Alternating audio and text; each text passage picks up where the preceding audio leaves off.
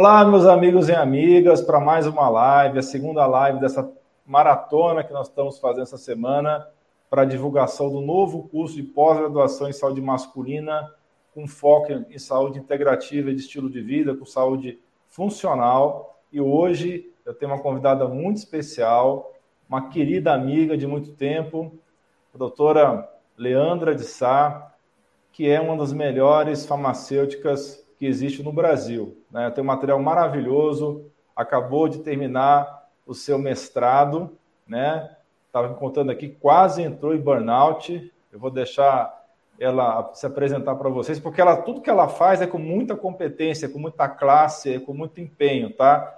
Ela é mais ou menos igual a minha, assim, ela não, não consegue fazer as coisas pela metade, não consegue fazer as coisas de qualquer jeito. Muito boa noite, seja muito bem-vinda, minha querida Leandra. Se apresenta o pessoal, por favor. Olá, muito obrigado, né? Você, você sempre me enaltece mais do que eu mereço. Gente, é um prazer estar aqui com vocês, né? O doutor Alan Dutra também, eu tenho uma grande admiração por ele, acho um profissional incrível. E você que está assistindo aqui, eu espero que a gente consiga contribuir com a sua saúde e despertar interesse em estudar mais sobre a saúde masculina. Eu sou farmacêutica, bioquímica, eu tenho algumas especializações, então sou especialista em medicina ortomolecular, fiz fisiologia da longevidade humana, também estudei com o Dr. Lai Ribeiro, fui professora da pós dele, né? E mais recentemente terminei meu mestrado, que foi na área de probióticos, né? De probióticos vaginais. E de fato a gente estava comentando agora há pouco aqui que é, a finalização de um trabalho de mestrado, eu imagino que de doutorado seja ainda mais é bastante desgastante. Então eu fiquei muito bem esgotada nesse finalzinho, mas já já estou aí de volta. A gente tem os recursos, né, Alan, para cuidar da saúde, então já estou 100% de novo. Mas é, acho que deve ter tomado assim um Sinatra Plus, né, para poder recuperar aí. Olha que na, na época eu estava su suplementando mas ainda assim eu senti o impacto disso, sabe? É, eu estava contando para o doutor Alain, a gente utilizou 290 artigos, né? eu, tive, eu li mais de quase 300 artigos e utilizamos muita coisa bacana no mestrado, então você realmente é uma dedicação muito grande e filtrar o que serve e o que não serve, né? Então foi um trabalho aí, mas ficou muito bonito, ficou muito bonito, sim. Então, pessoal, a Leandra é uma das pessoas que mais entende probiótico no Brasil, né? A, a sua tese foi sobre isso, não foi, Leandra? Foi, a gente trabalhou com formas farmacêuticas de probióticos vaginais, né? Como ainda não foi publicado pela Universidade de Brasília, então a gente não, não mexeu muito, né? Essa tese fica, depois que a gente publica na, na universidade, ela fica de livre acesso, né? Mas nós estamos trabalhando em publicar artigos sobre ela, veio muita novidade aí. Porque eu já tinha, eu já fiz live com o doutor Alain, né, sobre probióticos. Eu sempre falo, probiótico é um bichinho nervoso. Então, a gente, para manipular, eu trabalho com manipulação, né? Para manipular, ou mesmo na indústria, é, precisa ter técnica adequada para garantir que esses é, seres vivos né, se mantenham vivos e tenham sua efetividade. Foi isso que a gente pesquisou. Né? O meu, nosso grupo de trabalho estuda muito a aplicabilidade de probióticos intravaginal, né, para mulheres com infecções vaginais de repetição, e nós aplicamos em diferentes formas farmacêuticas e verificamos a viabilidade desses micro-organismos, né? E tem coisas bem inéditas, assim, que não existia esse conceito, esse conhecimento. Maravilha. Eu queria que você falasse para a gente é, uma prévia desse módulo maravilhoso. Aliás, você tem dois módulos, né? Na pós, é, pela sua vasta experiência, pelo vasto conhecimento, eu, a confiança enorme que eu tenho no seu trabalho. você vai agregar muito a pós-graduação. E eu queria que você falasse um pouco do que, que vai ter nesses módulos da, da nossa pós-graduação. Então, a gente, é, o que eu estou querendo levar, né, agregar aí para pós, é a visão farmacêutica da saúde do homem. E como eu melhor posso contribuir para esse conhecimento? Ensinando sobre a utilização dos recursos naturais ou mesmo medicamentosos, né, e aí respeitando a área de cada profissional de saúde, a gente tem limitações em diferentes áreas de atuação, é, que podem favorecer a saúde do homem. Né? Então, a ideia é dividir em duas, duas vertentes. Uma onde a gente trabalha com os nutrientes, com, com ênfase principal, e a outra que a gente trabalhe com os fitoterápicos é, como principal fonte de cuidados. Né? E aí a, gente, a ideia é passar por toda a saúde do homem.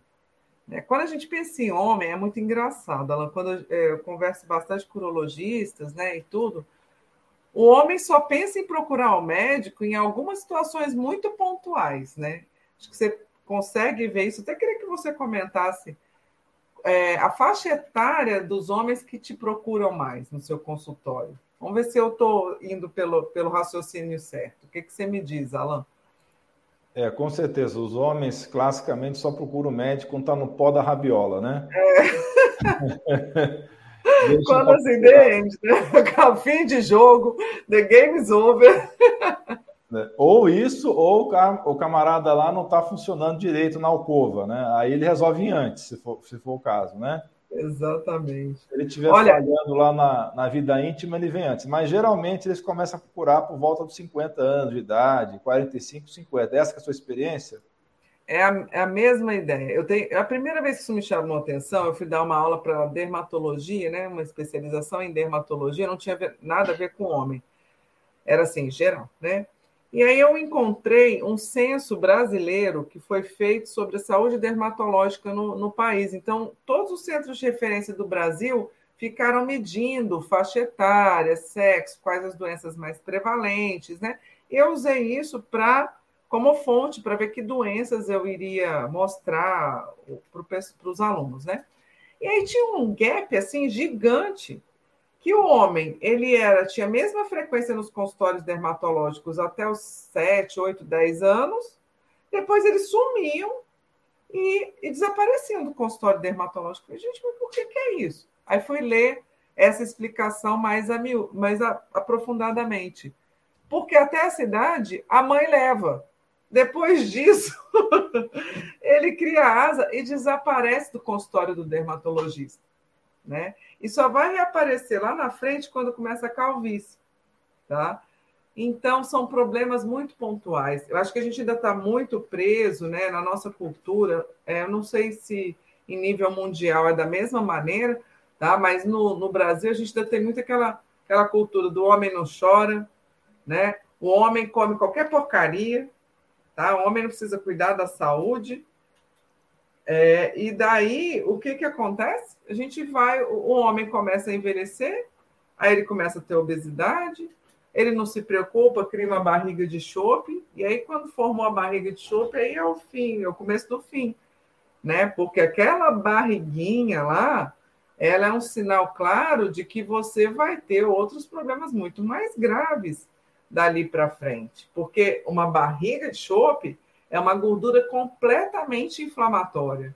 E aí vai te favorecer o surgimento de uma série de doenças, né? De doenças cardíacas, de aí nós temos uma série delas, favorecimento do infarto agudo do miocárdio, uh, o favorecimento dos acidentes vasculares cerebrais e de forma interligada a tão temida impotência, né, que é tão temida pelo homem, tem muito a ver com essa barriguinha de chuva.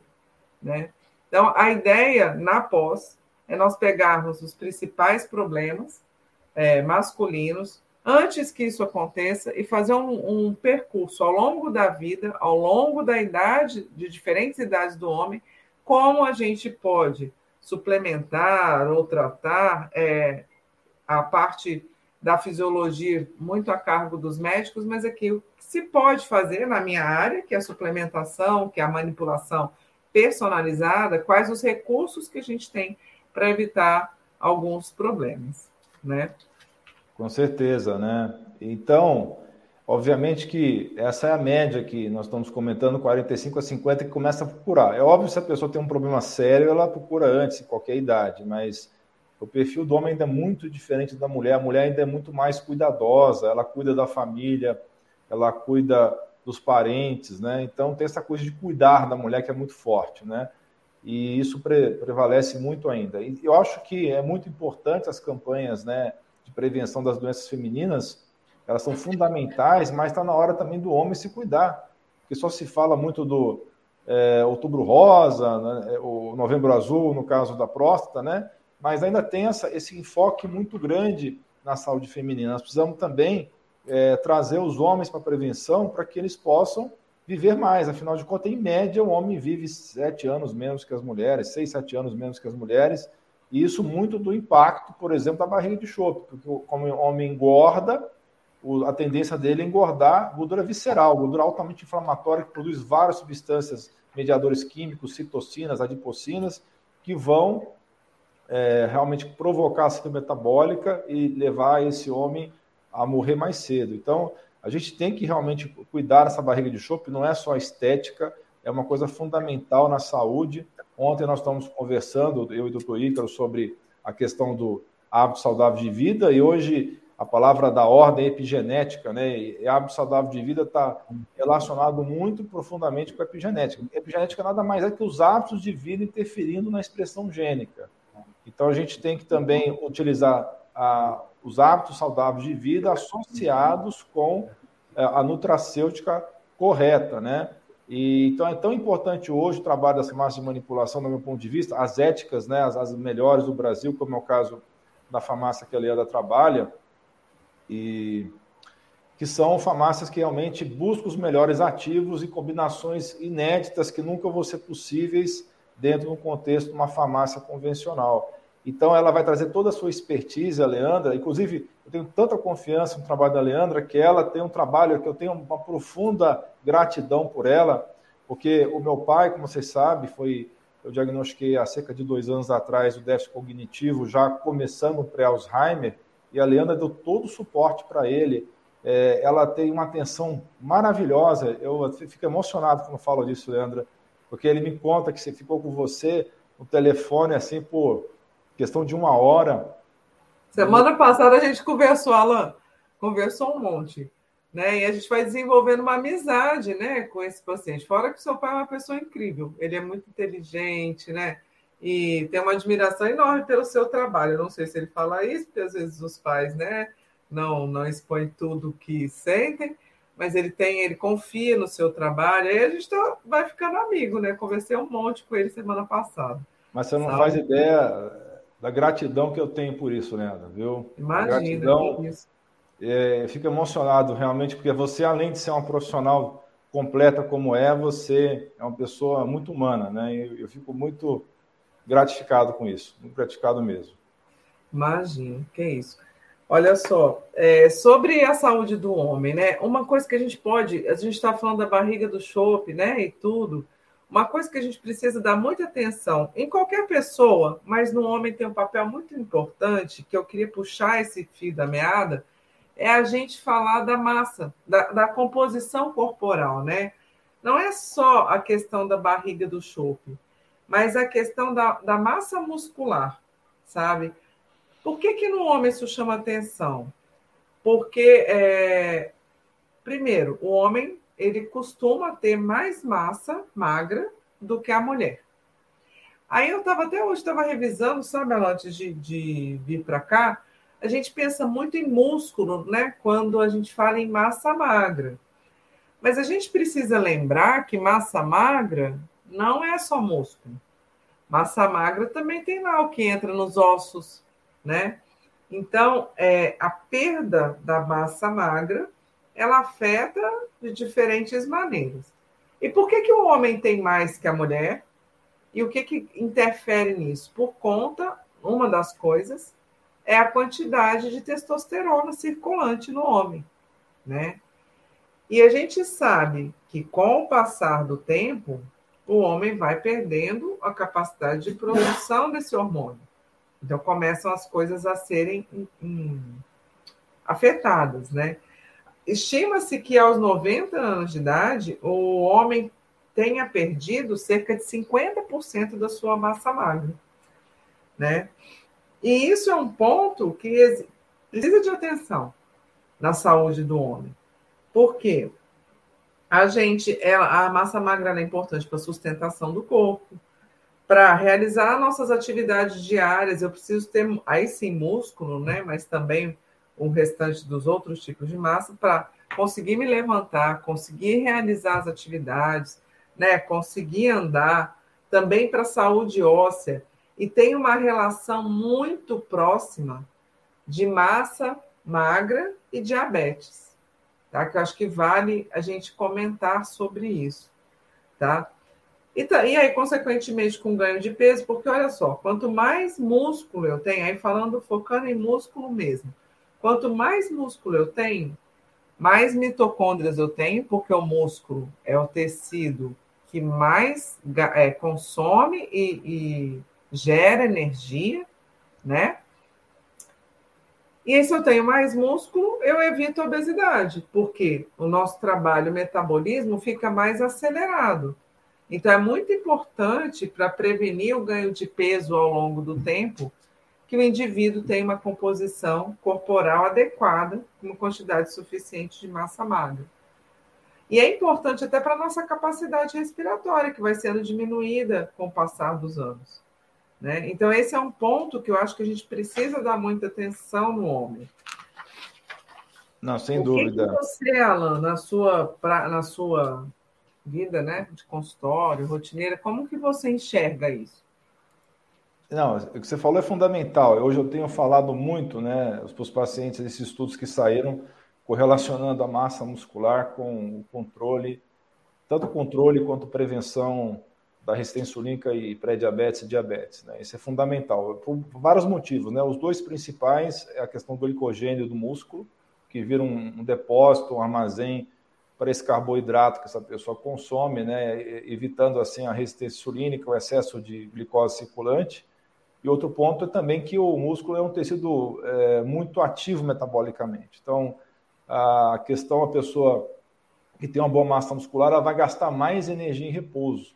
Então, ela vai também estar se protegendo também dessa forma é, da resistência insulínica. E o músculo também é um grande órgão endócrino, né? Ele produz uma série de mediadores é, químicos importantes e tendo uma boa massa muscular, você vai garantir esse, esse, equilíbrio entre esses mediadores químicos, né? Tem mais alguma outra razão que você se lembra, assim, na fisiologia?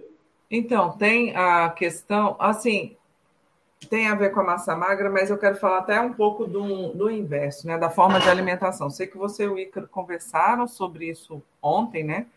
Mas a gente também precisa dar atenção para a ingesta de carboidrato no homem, sabe? Eu vou voltar na história da massa magra, porque a gente vai chegar lá nesse pedaço. Mas é, o que, que acontece? A gente tem visto que o diabetes tipo 2 tem aumentado na população em geral, né? E é, um, é uma forma de diabetes adquirido, né? Porque você não nasce assim.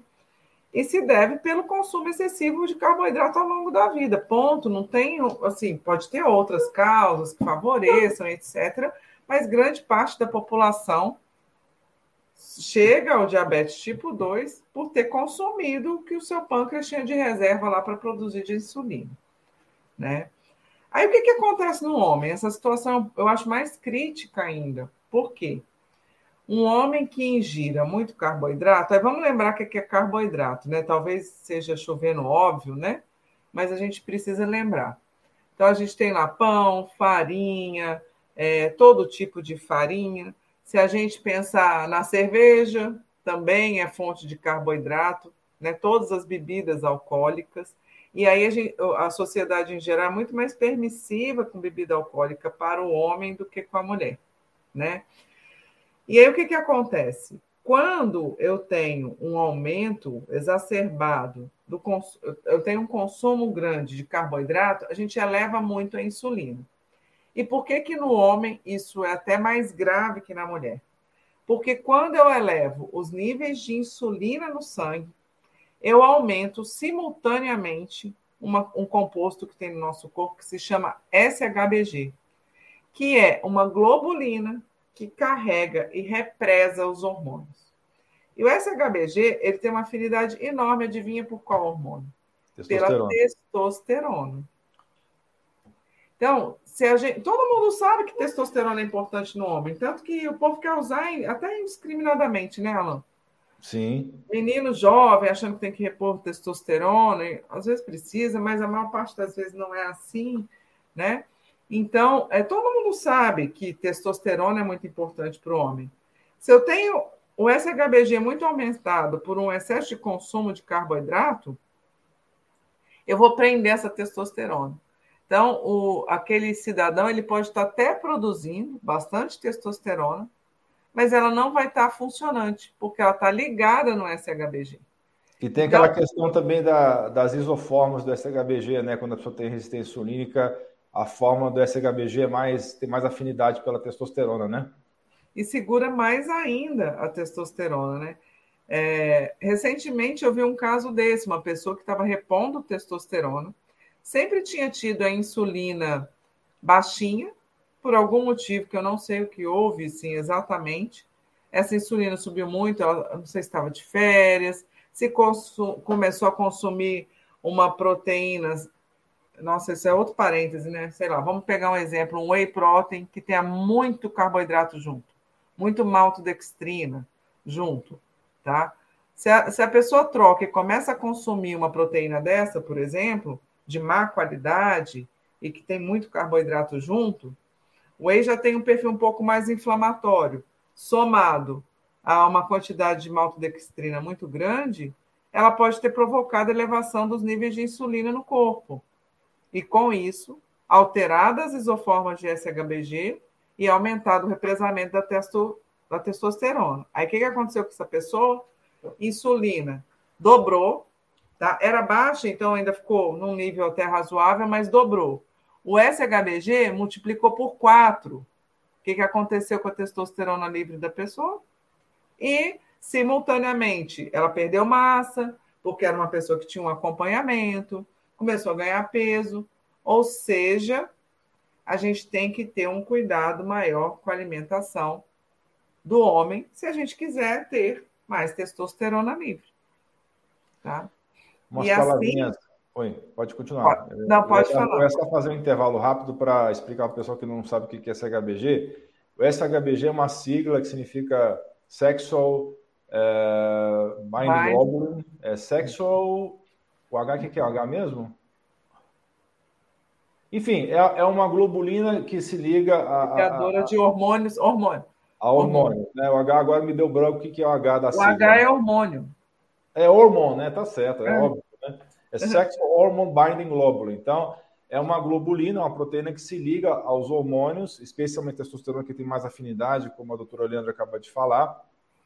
E é um tipo de camburão. Ele liga no hormônio e não deixa sair, certo? Então, existe três formas de testosterona. Tem a testosterona total, que é toda a testosterona. Tem a testosterona ligada ao SHBG, que é a maior parte. Tem uma parte que está ligada à albumina. E tem uma fração bem pequenininha, é, que é a, a, realmente a testosterona livre, que vai fazer efeito no organismo. Isso que a Leandra está contando é que essas pessoas que têm resistência insulínica, que têm obesidade, aumenta essa, esse camburão que vai prender a testosterona e não deixa ela agir. Então não adianta o camarada ter uma testosterona, uma testosterona total de 800 se o SHBG está grudado lá e não deixa essa testosterona agir. Só essa pequena explicação para quem não está entendendo. É, e essa questão da testosterona represar, a testosterona não estar livre, pode estar ligada a bons níveis de testosterona no sangue, né? E a pessoa não ter, por exemplo, libido, ou ter baixa massa muscular. Tá? Então não adianta nesses casos, você vai dar mais testosterona e continuar com uma alimentação errada, para quê? Aumentar a testosterona total e você não ter testosterona disponível para as outras funções? Né? A gente precisa, inclusive, lembrar que testosterona para o homem ela tem milhares de outras funções que não a função sexual.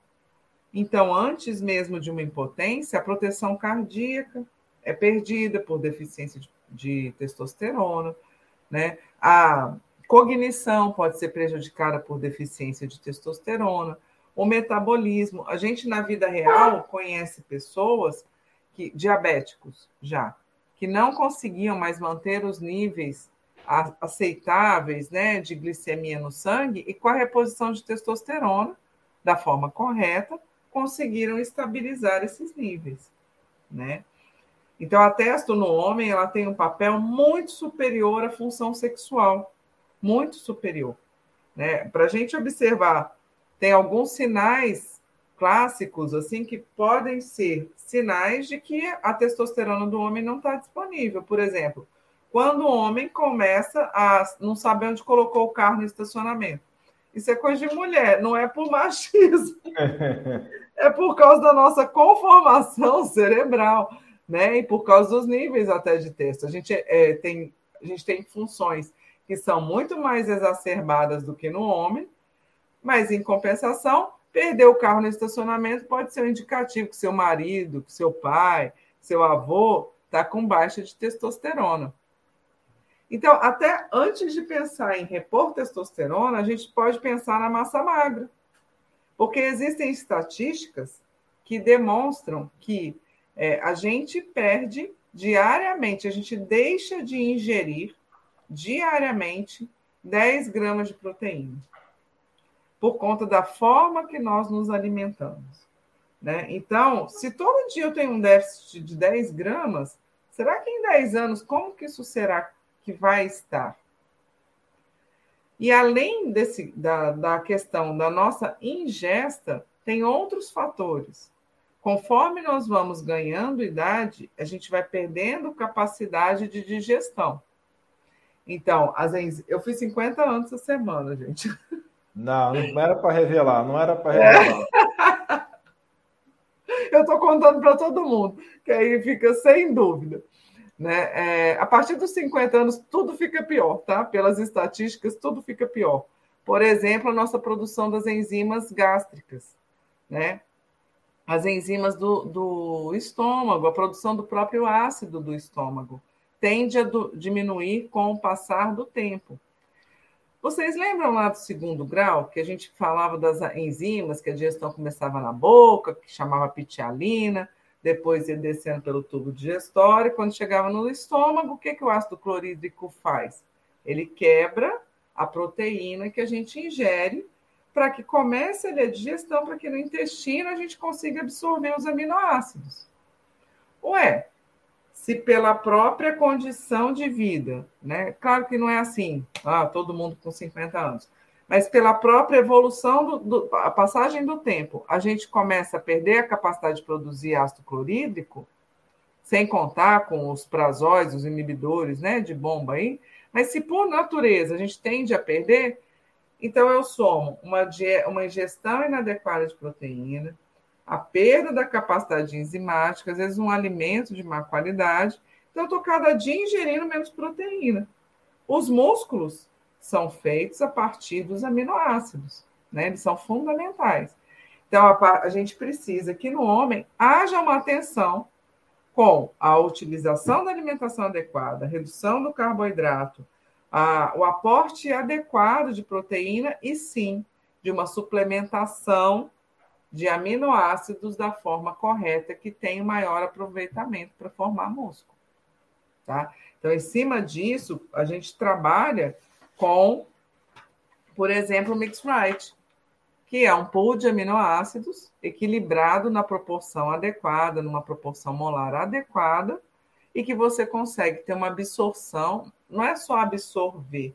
Você vai utilizar esse pool de aminoácidos em até 96% para formar músculo. Ao passo que quando a gente pode comparar com outras proteínas, por exemplo, a proteína do ovo, ele tem uma capacidade de utilização para formar músculo na ordem de 46%.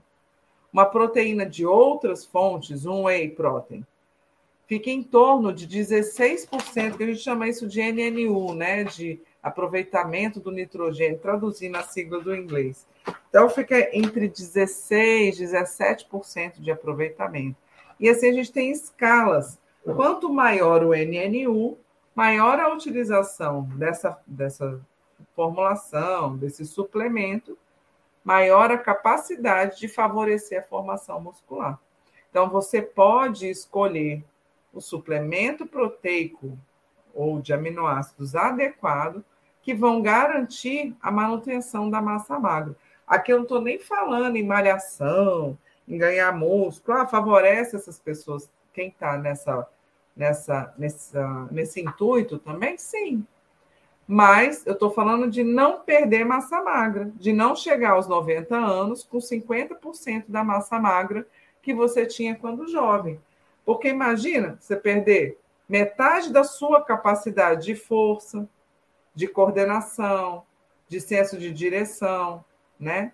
Então, aqui a gente acabou nessa, nessa parte da conversa falando de um assunto que é importante para todas as faixas etárias. E no homem, com o declínio hormonal, que é comum à idade, a gente tem uma intensificação desses resultados, né? dessa perda. Com certeza, né?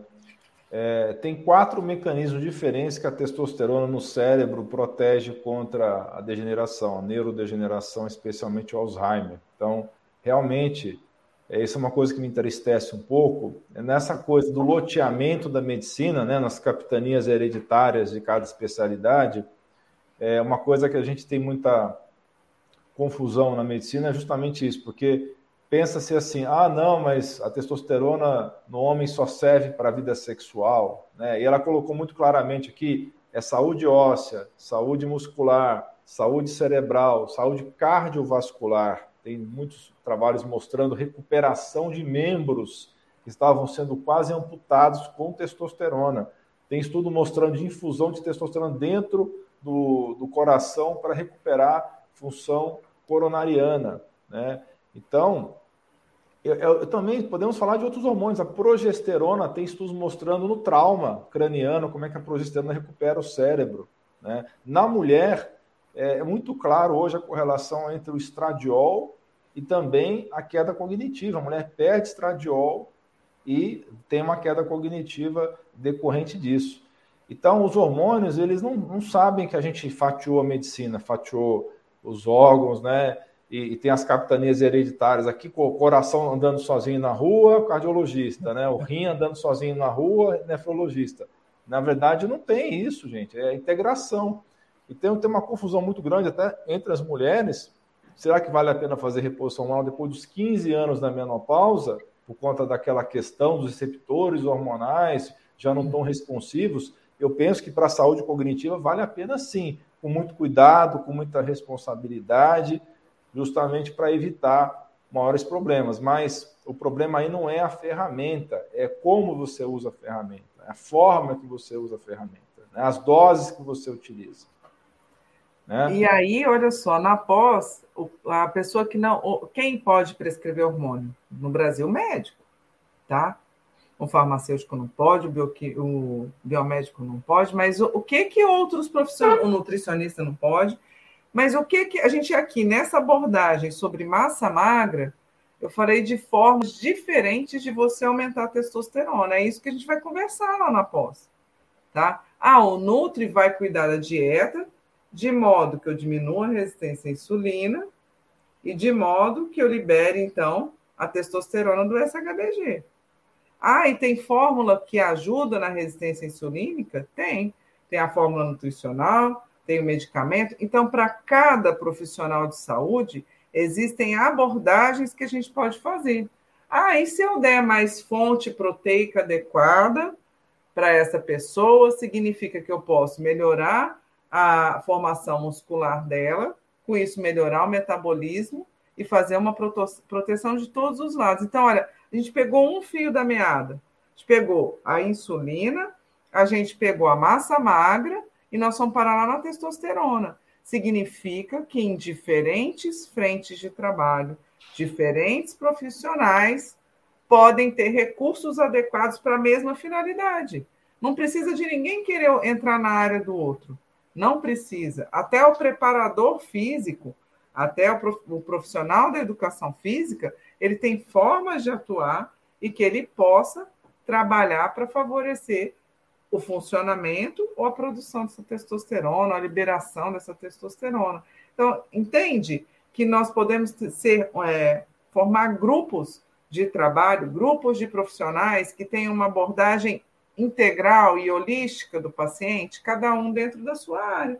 Porque nenhum profissional, gente, consegue é, olhar todos os aspectos. E quanto melhor acompanhamento você tem, quanto melhor a equipe, melhores resultados o paciente vai ter, que é o que no final importa, né? Então, se tem um exemplo, Mix Right, e poderia citar uma fórmula para resistência insulínica só de, de nutrientes, então usando cromo, biotina, vanádio, zinco, tá? que é uma clássica que a gente gosta bastante por aqui, como poderia fazer uma fórmula fitoterápica. Né? Então, contendo fitoterápicos que favorecessem o controle da resistência insulínica. Isso tudo junto com uma dieta equilibrada, você consegue resolver o caso, né? Então, assim, existem abordagens diferentes que podem ser aplicadas a diferentes profissionais. E é essa ideia que a gente quer levar para a pós. Falar, olha, você não pode fazer isso, mas você pode fazer aquilo. E aí, quando. Imagina você, você pega o paciente todo comprometido. Eu usar uma palavra mais lascado, né? E você dá testosterona para ele.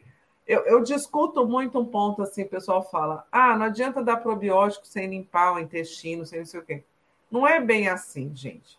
Porque quando você vai olhar um artigo científico, ninguém limpou o intestino. É igual, é como que é, ômega 3 pode ser prejudicial, se tem ou se mas eu acho que isso se aplica muito mais ao que deu errado que a maioria das pessoas.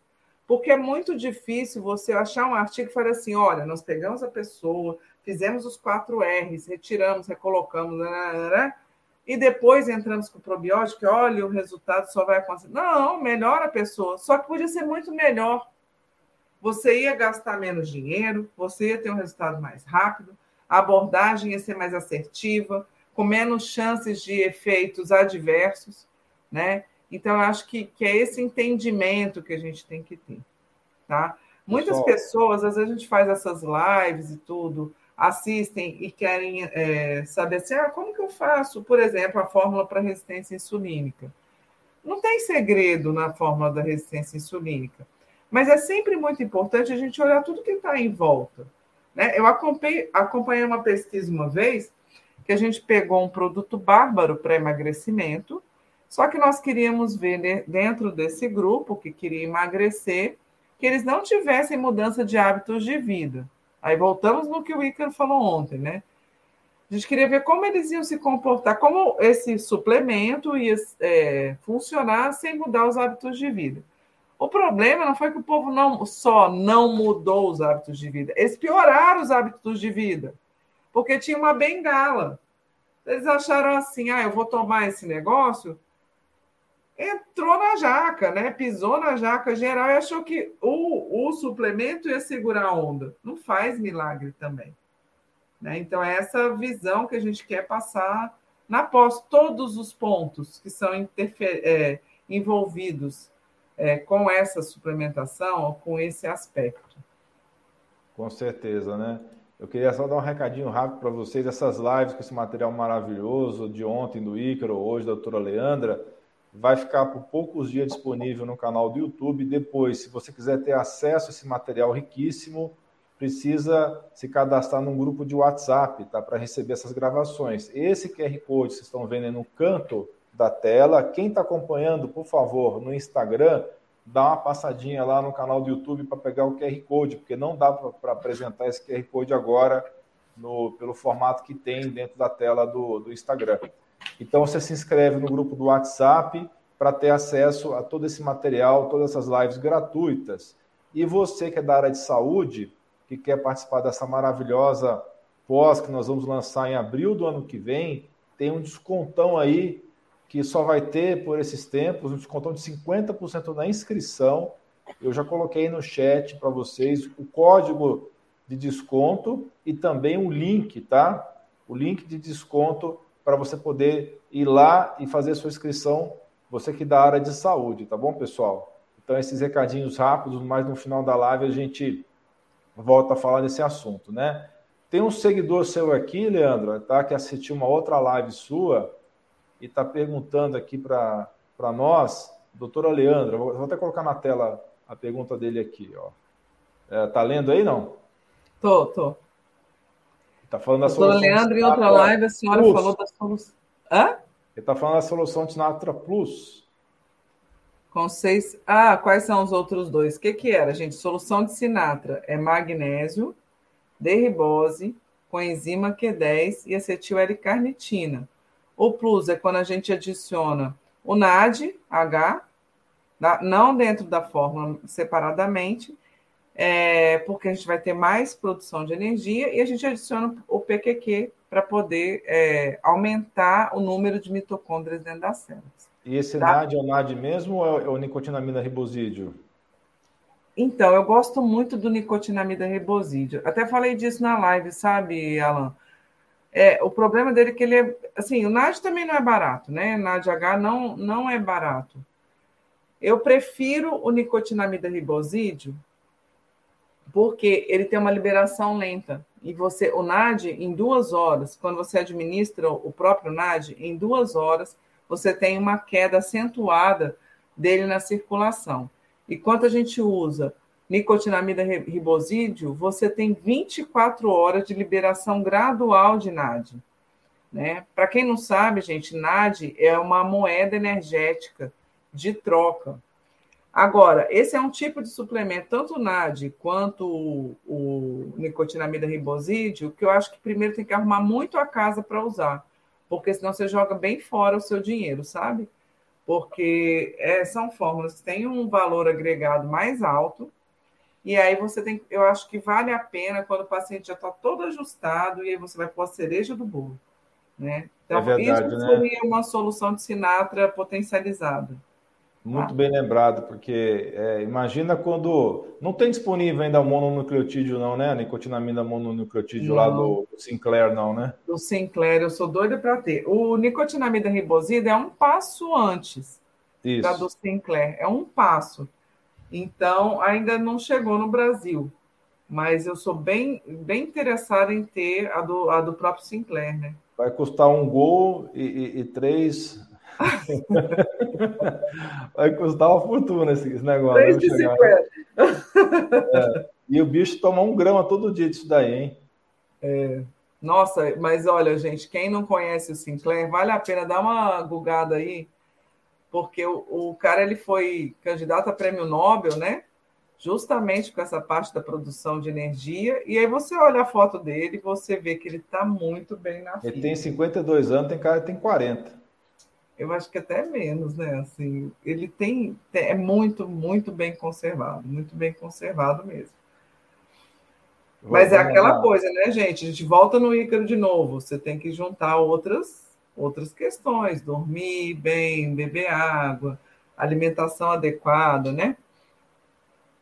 Com certeza, com certeza. É, deixa eu ver mais algumas perguntas aqui que o pessoal deixou aqui.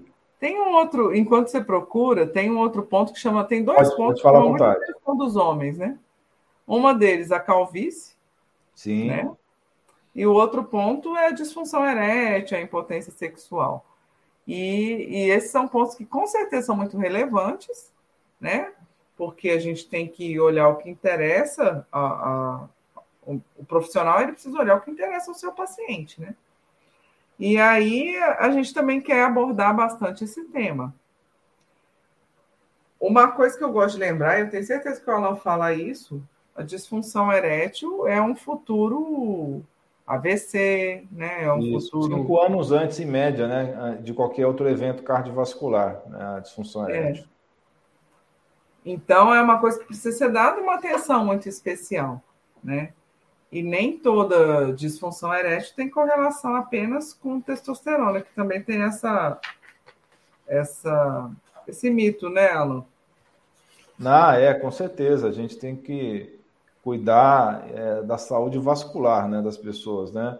Eu fico um pouco entristecido porque a gente pega os pacientes que passam no cardiologista e nada contra o trabalho, tem excelentes cardiologistas no Brasil, mas a maioria deles ficam muito fixado é, na questão do colesterol. Né? A gente sabe que o problema do LDL colesterol é a oxidação do LDL colesterol e a glicação do LDL colesterol. O LDL tem função no organismo, não é bandido, né?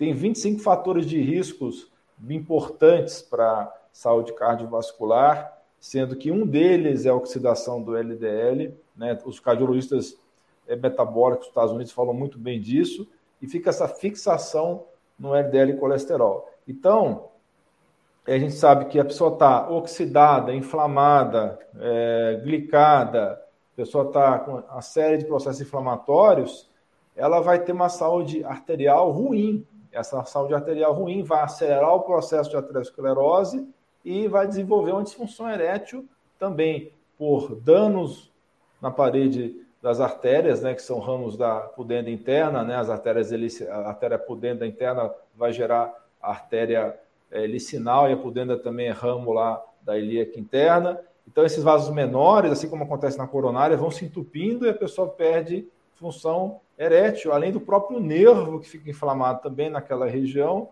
e a pessoa perde, assim como tem o pé diabético, né, da, do diabético que está com comprometimento de neuropatia periférica devido à doença do diabetes, esses nervos também vão ficando doentes na região pudenda lá, e a pessoa tem uma, um comprometimento misto vascular e neuronal, né, fora a questão hormonal. Então, é, tem que pensar em tudo isso aí em conjunto para poder melhorar a saúde da, da, dos homens, né? Então. E a gente, na, na pós, pretende olhar todos esses aspectos e mostrar o que fazer, né? O que Com fazer para. É, dependendo também, assim, do grau da situação, né, Alan? Porque tem hora que a reversão é um pouco mais complicada. Mas. Ah, é, quanto mais cedo, melhor, né? Quanto mais cedo. É a mesma coisa que cair cabelo. É, cabelo é tempo, né? Perda de cabelo é tempo.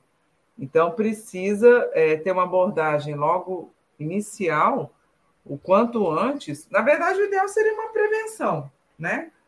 Mas eu acho que, assim, sendo bem inicial, é possível reverter é, o processo.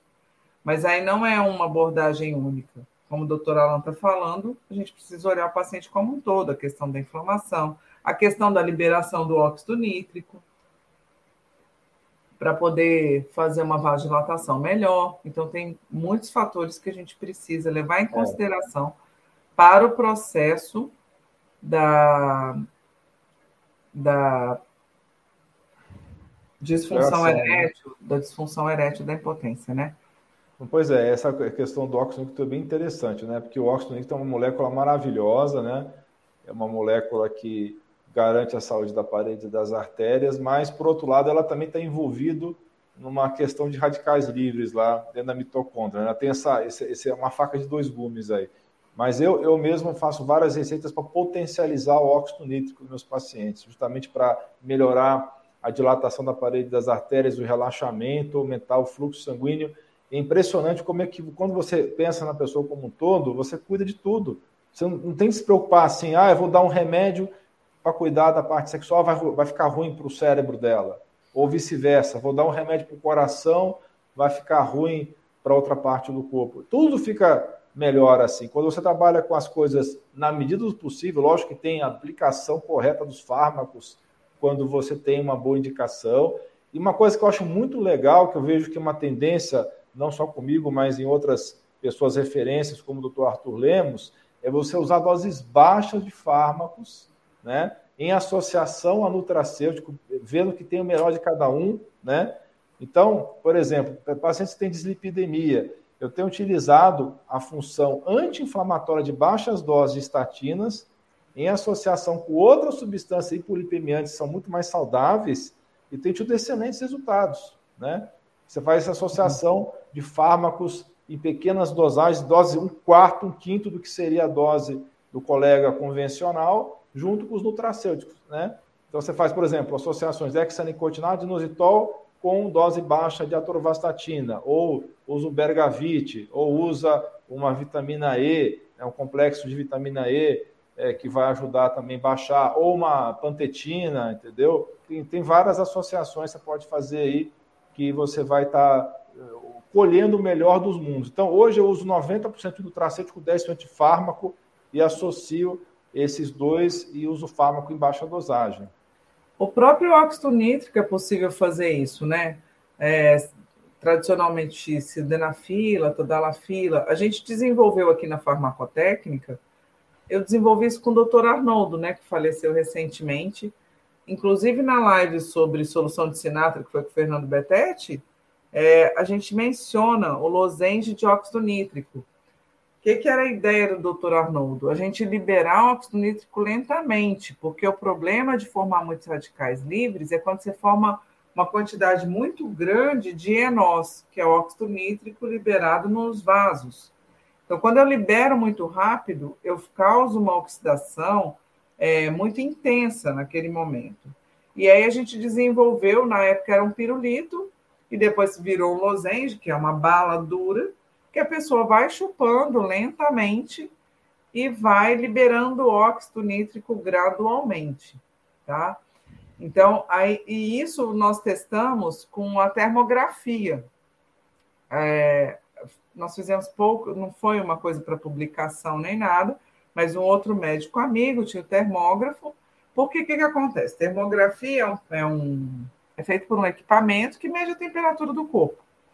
Então, quando a gente tem uma circulação adequada, ela fica mostra áreas quentes. Então, por exemplo, uma pessoa que tem uma má circulação periférica, e periferia é o quê? Mãos, pés, partes extremas. A mesma coisa acontece no pênis, né, gente? Então, você tem uma redução da circulação sanguínea nesse local e na termografia aparece uma região mais fria. E a gente fez algumas avaliações né, clínicas de administrar lozenge de óxido nítrico e ver que essa circulação melhorava com a liberação gradual do óxido nítrico. É, e isso é muito útil para quem tem cardiopatias, mas para também quem tem disfunção erétil. Toda vez que eu falo do lozenge de óxido nítrico, é, os homens normalmente perguntam se ele pode substituir um sildenafila, uma tadalafila. A função dele é muito mais lenta. Então, não dá para você simplesmente chupar um pirulito e ter uma ereção, como é o caso do, da sildenafila e tadalafila, que é, é rápido, porque eles são medicamentos, né? Mas eu consigo colocar é, na rotina diária um pouco de liberação de óxido nítrico a partir dessa fórmula, né? E aí você e melhorando o corpo todo, porque é aquilo que a gente está falando, disfunção erétil hoje, infarto amanhã. Porque significa que a circulação, que os vasos estão contraídos. Quando a gente libera óxido nítrico, relaxa. Tanto que os medicamentos de disfunção erétil são usados para problemas da hipertensão pulmonar, para relaxar os vasos, né, do, do, os alvéolos, os brônquios e favorecer a respiração. Então, quando a gente pensa em óxido nítrico, uma liberação gradual, né, a partir de uma fórmula, pode ajudar e até reduzir a quantidade necessária desses medicamentos. Não, com certeza, né? Eu tenho exatamente essa experiência. Inclusive, eu, recentemente eu resgatei, eu estava assistindo um material americano muito interessante, uma droga que eu já usava há muitos anos atrás, que eu parei de usar, porque eu achava ela muito tinha pouca tolerância eh, nas doses habituais dela, que é a pentoxifenina. Hoje eu uso um quinto da dose dela, junto com outro pool de moduladores do óxido nítrico, de doadores do óxido nítrico, e mais o eh, inibidor da 5-fosfesterase, entendeu? Então faço um negócio para aumentar o óxido nítrico, outro para segurar o óxido nítrico, né? Então, a gente vai usando essa, esses truques, né, para melhorar. Vê, a pentoxifilina, ela off-label ajuda até na. Oh, meu Deus, como chama? A andadora, ela fugiu. Claudicação intermitente? Ajuda na claudicação intermitente, mas ajuda na angina descontrolada. Angina do, né? no peito, é, né? no peito. Na angina, mas é, é uso off-label, ou seja, artigos que demonstram. E como que ela ajuda nisso? Liberando óxido nítrico. Então, é, é, realmente a gente usar os recursos da forma certa para cercar o paciente, né? É, isso é muito bacana, porque a gente não pode ter preconceito, mas justamente, como eu falei, sempre dando preferência para a questão da, natural, do nutracêutico, né? É... Vamos lá. Ah, falando em óxido nítrico também, outra coisa que pode ajudar tanto na calvície quanto no óxido nítrico, né? É o famoso minoxidil, né? Que a gente trabalhando Sim. também com ele em doses baixas, né? A gente consegue ter bons resultados sem queda apreciável da, da pressão arterial, né? É, essa é uma, é uma coisa que surgiu, assim, do ano passado para cá, ganhou muita força aqui no Brasil, né? As farmácias, para manipular minoxidil, precisam de uma autorização especial, ela é uma droga, ele é uma droga considerada de baixo índice terapêutico. O que, que significa isso? O minoxidil, a dose letal é muito próxima da dose terapêutica, tá? Mas isso quando a gente pensa nele para controle da pressão arterial, que são doses muito altas. Aí o que, que foi observado? Que as pessoas que usavam minoxidil oral para controle da pressão arterial, que também não é usado para qualquer pessoa, né? Assim, dentro dos algoritmos, ela é mais. É, tem uma seletividade maior, cai, parava de cair cabelo, né? Como aconteceu também com o minoxidil tópico. E aí foram chegando a doses, é, a pequenas doses, 10 vezes menor do que a dose usada para controle da pressão arterial, com sucesso na queda capilar. Isso é uma coisa muito importante, porque já que a gente está falando de homem e a queda de cabelo é importante para o homem, uma das substâncias mais usadas para queda de cabelo, porque a, a queda de cabelo, na maior parte, no homem, ela acontece como uma alopécia de padrão androgenético. O que, que significa isso? É própria da produção da testosterona. Aí tem uma questão que é a seguinte: quem que faz cair cabelo? A testosterona no nosso corpo ela se converte em DHT, que é uma forma ativa da testosterona. Isso acontece por intermédio da 5-alfa-redutase. E aí, o que, que se usa com, muito, com sucesso para queda de cabelo? Uma das, das drogas que responde mais rápido, a finasterida. Porque a finasterida inibe a 5-alfa-redutase. E aí eu converto menos DHT. Mas por esse motivo, eu também vou ter problemas de disfunção erétil. Eu posso ter problemas com o uso da finasterida em homens, porque eu fico com menos DHT. Acontece que hoje já se sabe que a alopecia de padrão androgenético, sim, é por conta do DHT, mas não é fundamentalmente porque aquele homem produz muito DHT. É porque naquele homem ele tem uma tendência maior a ter uma ligação muito intensa, uma sensibilidade muito intensa dos receptores de DHT que existem nos, nos folículos capilares. Na base dos nossos cabelos, na raiz, a gente tem a raiz e tem ali é, receptores onde o DHT se liga. Se eu tiver muita sensibilidade nesses receptores, e isso é uma questão que tem muito a ver com a genética, por isso que chama androgenética andro da testosterona, do hormônio masculino, e genética, que é um padrão familiar, tá? O melhor dos mundos seria que eu tivesse uma substância que não agisse no resto do corpo, mas que impedisse que a, a, o DHT se ligasse nos folículos, concorda? Porque aí eu não teria uma ação sistêmica. E essa droga ainda não surgiu. A gente tem alguns fitoterápicos, alguns blends de fitoterápicos, como por exemplo o ActriSave, que é uma junção, é um produto é, produzido por uma empresa na Espanha, é uma junção de Opuntia ficus indica, que é um cacto, tá? Com, deixa eu lembrar aqui, gente, espera aí que eu tenho uma colinha para não, não esquecer completamente. Então, são duas plantas. O arroz negro, Oriza sativa, tá? Então, essa mistura de duas substâncias promete inibir a ligação do DHT mais ligada aos receptores hormonais. Então, você tem menos ação sistêmica. Você não impede exatamente a conversão do DHT, mas o que se espera é que tenha uma ação dire mais direta sobre o folículo capilar. Então, você vê, é uma coisa que é um nutracêutico, é uma substância mais natural e que tem a promessa dela ser menos agressiva para o corpo, é porque ela tem uma ligação mais local aonde acontece o problema. Sim, isso que você falou é muito importante. Eu, eu realmente tenho o programa lá para a população leiga na Joliviço, do próstata blindada, e que para a grande maioria das pessoas tem um ótimo resultado. Obviamente que eu explico para todas as pessoas que vai ter sempre um percentual de 20%, não interessa, você pode atirar a finasterida do tasterida, qualquer bloqueador desses alfa, bloqueadores, doxazosina, tanzulosina, ou os fitoterápicos, que essa pessoa vai ter que realmente partir para a cirurgia. Mas na minha experiência, quando a gente faz um blend de fitoterápicos e cuida da saúde geral da pessoa, melhorar a resistência urínica, é, regular o cortisol e todas as medidas de estilo de vida, a combinação dos fitoterápicos tem o mesmo efeito da combinação de tutasterida com tanzulosina, com muito menos efeitos colaterais. Então a eficácia bate muito, só que os efeitos colaterais são menores. Só que ainda vai ter esse percentual de 20% que vai precisar no final fazer cirurgia, né? Mas já é um, um percentual muito melhor do que já foi no passado. No passado era mais de 50% das pessoas que tinham HPV tinham que operar.